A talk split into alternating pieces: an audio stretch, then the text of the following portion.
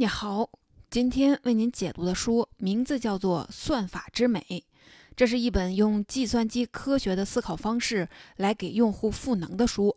怎么个赋能法呢？正式开始之前，咱们先说一个书里的小测试。假设你正在经历一件人生大事儿——买房，你已经看过了很多房子，不是太贵，就是位置太偏，你都不满意。这天，房产中介又来给你介绍了一处新房源，并且告诉你这套很抢手，过了这个村儿就没有这个店儿了。于是你又开始纠结了：买意味着你要背上一大笔的贷款，压力会不会太大？过几个月房价会不会下降？不买，万一再涨价呢？以后可能一辈子都买不起房了。请问你该怎么办？继续观望还是马上出手呢？答案我们后面再说。在我们的生活中，难免遇到这种茫然无措的关键时刻：结婚、买房、跳槽、生儿育女。在这些重大的选择中，复杂的外部因素和情绪干扰让人难以权衡。到底怎么才能排除干扰，做出最明智的决策呢？算法之美回答的就是这个问题。这本书的核心就是，我们可以模拟计算机的思考方式，把这些复杂的人生问题转化成单纯的数学运算，从而找到解决方案。这本书的作者布莱恩·克里斯汀是一位美国作家，很擅长分析现代人的心智模式。他的代表作《最有人性的人》曾经被《纽约客》杂志评为年度好书。在《算法之美》这本书里，他指出，很多情况下，人类面对的问题和计算机是一样的。我们一直以为计算机比人类严谨得多，他们可以动用无限的运算资源，穷举所有的可能性，给出最优解。但事实是，计算机也在妥协。比如，处理器正在执行多个任务时，应该怎么分配自己的注意力呢？如何使用有限的存储资源，存储更多的数据呢？怎么在和人类的围棋对战中取胜呢？计算机和人类一样，也需要在信息不全、资源有限、充满不确定的情况下，做出最佳的判断。只不过，他们依赖的不是主观的经验和心法，而是客观的数据运算。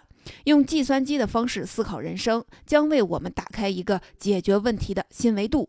你会发现，很多复杂的问题解决方案都出奇的简单。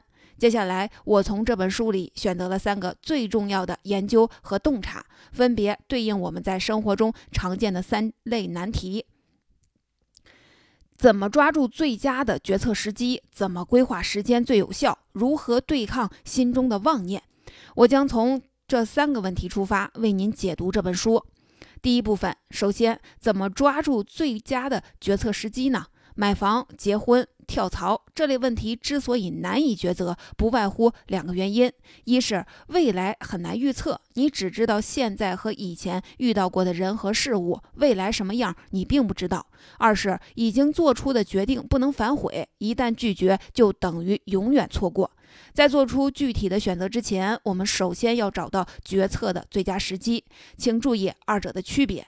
具体选择指的是这道选择题应该怎么做。比如在买房这个场景里，你对应的问题是在同时面对几套房子时应该买哪套。而决策时机指的是这道选择题应该在什么时间做。在买房这个场景里，它对应的问题是到底应该在十年前就考虑买房，还是十年后再考虑买房。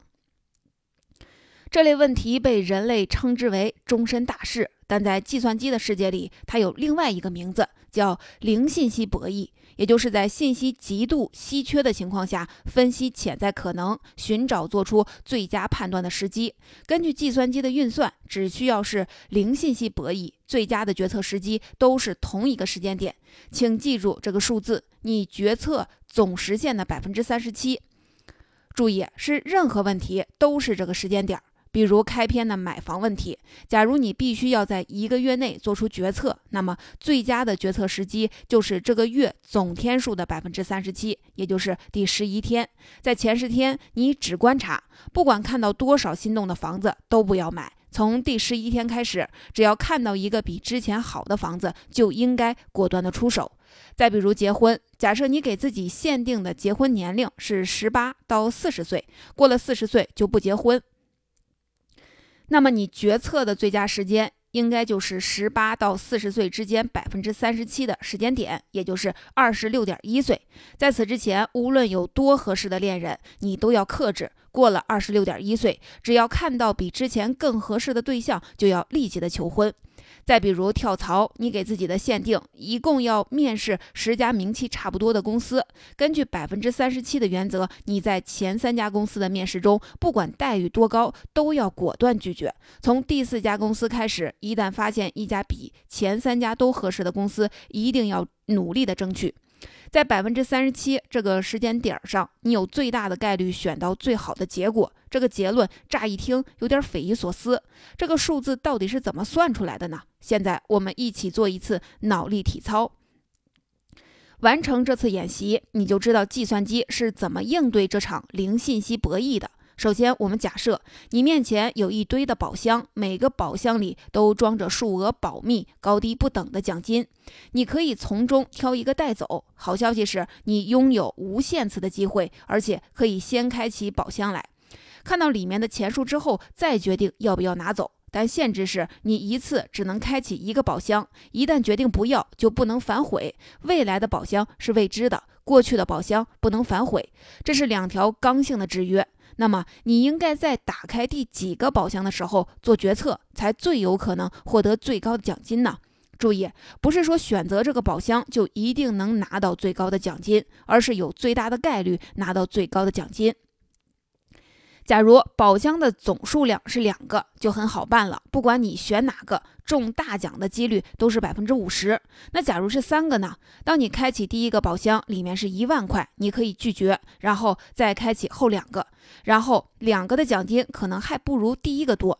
一般来说，我们可以这样计算：开启第一个宝箱时，不管里面有多少钱，它都是你截止到目前能得到的最高奖金，是百分之百的目前最佳。而随着陆续开启宝箱，这个目前最佳的概率会被后面的宝箱平摊。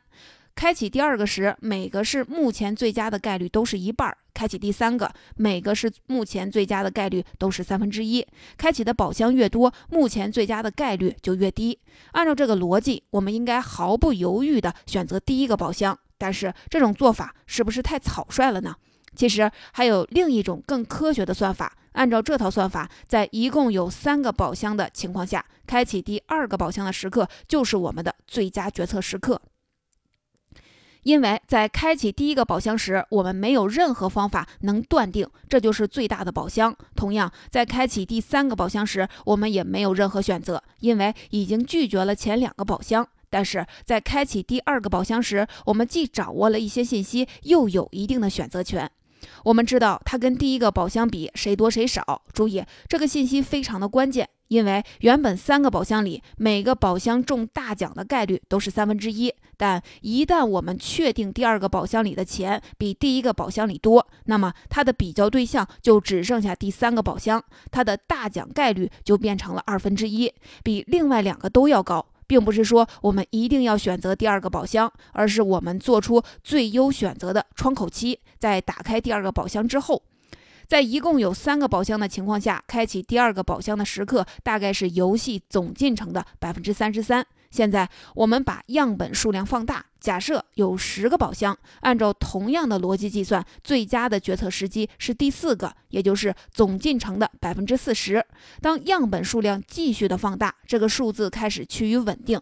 当有一百个宝箱时，最佳决策的时机是第三十七个宝箱。而神奇的地方在于，从一百个开始往上，这个最佳决策时机基本不会再变。哪怕总共有一百万个箱子，计算机算出来的最佳决策时机仍然是百分之三十七，也就是第三十七万个。在这个节点上，我们有最大的概率选到最高的奖金。现在我们已经得到了第一个关键数字百分之三十七。当然，这个数字我们可以不用记得那么精确，你只需要知道最佳的决策时刻是前半场稍微靠中间的位置就行了。这个最佳的决策时刻在计算机领域里被称为最佳停止，说白了就是见好就收的最佳节点。以上就是第一部分的内容，怎么抓住最佳的决策时机？计算机给出的答案是百分之三十七原则。不管我们面对的情况多么的复杂，只要我们坚持在总进程的百分之三十七时做决策，既不急于出手，也不拖拖拉拉，就能抓住最佳的决策时机。当然，百分之三十七的原则并不是在所有的情况下都适用，它有两个局限。第一，百分之三十七原则所解决的问题都有一个共同的特点，就是事先已经划定了明确的节点。比如买房必须在一个月内做决定，结婚年龄严格限制在十八到四十岁，跳槽已经给自己规定好了要面试十家公司。但在实际的决策中，节点往往很难在一开始就决定好。我们总会期待未来会有更好的机会。未来的不确定性往往让人在决策的时候更加的举棋不定，这是第一个局限。第二，人生毕竟不是数学题，就像 TVB 的台词里说的：“做人最重要的就是开心。”在婚姻大事里，很多一见钟情的故事都被传为佳话。在事业选择中，梦想和热爱的往往超过了利益的权衡。百分之三十七原则是一个选项，有效，但绝对不是唯一。但是接下来要说的这个技巧，通用范围则要广得多，几乎每个人都很适用。接下来我们来说说应该怎么管理时间。同时面对很多的任务，应该怎么安排优先级呢？这不是一个新鲜的问题。市面上已经有很多关于时间管理的图书，但可惜的是，他们的主张完全不一样。比如，有的书建议从最困难的任务开始，还有的书主张要战胜拖延症，先后顺序不重要，重要的是马上行动。还有的书里提倡要适度的拖延，说这样反而可以提高效率。我们到底应该听谁的呢？算法之美中给出的结论是：当一个时间段内同时有几项任务时，我们应该从耗时最短的任务做起。比如，你同时有两件事要做，一件呢很简单，一天就能干完；另一件很难，需要五天，你就应该先做那件一天就能做完的工作。按照我们通常的设想，不管先后顺序怎么安排，这两件事的总时长都是六天，好像没有什么区别。但是从计算机的角度看，可是大不一样。要想理解其中的不同，我们得先从人脑和计算机的存储原理说起。根据作者的观察，人脑和计算机的存储方式有两个重要的共同点，都依赖于缓存。缓存指的就是一个高速的存储读取空间。我们假设。电脑硬盘是一座巨大的图书馆，存储的能力很强。但是你每回想去图书馆找书，都要从海量的书籍里查找，很不方便。所以你把那些常用的书借回家，放到你的书桌上，你的书桌就相当于电脑的缓存。它虽然存储能力有限，但读取速度很快。在电脑里，缓存是分级的，根据使用频率不同，分为很多的级。今天，大多数笔记本、平板电脑和智能手机都已经达到了六级缓存。有时手机运行速度变慢，就是要清理一下缓存，这是因为你最近调用过的程序还在缓存区待命，你得先把它们弄走，才能开启新的程序。同样，人脑也有类似的缓存机制，只不过不像电脑那样分成明确的一二三级，而是根据信息最近的调用频率不同，在大脑里形成排列。最近调用越频繁的信息，就存储在越接近记忆表层的位置，越容易提取。很多时候，我们觉得一件事儿过了太久，要费很大的劲儿才能想起来，就是因为这个信息使用频率太低，沉到了记忆底部。就相当于电脑的硬盘区，你得先把它提取到缓存里，才能快速的调用。你发现了吗？我们能够迅速的提取记忆，其实只是记忆总量的一部分。换句话说，硬盘的空间很充沛，但缓存资源很珍贵。我们当前能够运行多么复杂的想法，取决于大脑的缓存区还有多少的剩余空间。原理就跟电脑调用程序是一样的，所以及时的清理缓存非常的重要。现在回到最初的问题，为什么要从耗时最短的任务做起？目的就是为了及时的清理大脑的缓存。假设我们同时面临 A 和 B 两个任务，任务要耗 A 任务呢要耗时五天，B 任务耗时一天。假如先做 A 再做 B，那么你在执行 A 的这五天里，心里多少会惦记着 B。它也会不知不觉地占用你大脑的后台缓存。也就是说，B 实际占用大脑的时间不是一天，而是六天。这样 A 和 B 加在一起，就相当于五天加六天，一共占用了你的大脑十一天。假如反过来，第一天就完成了 B，后五天再完成 A，那么就相当于 B 占用了大脑一天，A 占用大脑六天。加起来一共是七天，所以说总量固定的任务前后顺序不同，对资源的占用时长也不同。这就是计算机的思考逻辑，它会始终确保自己处在潜能最优的状态，随时有能力运行更复杂的程序。我把这套策略称之为最优缓存策略，它可以永远让自己处在最佳的待机状态。但是这种优先级排序有一个前提，就是每件任务的重要程度是一样的。考虑到真实的情况下，任务有轻有重之分。我们在应用最优缓存策略时，还需要加入一个参考的因素，叫做任务密度。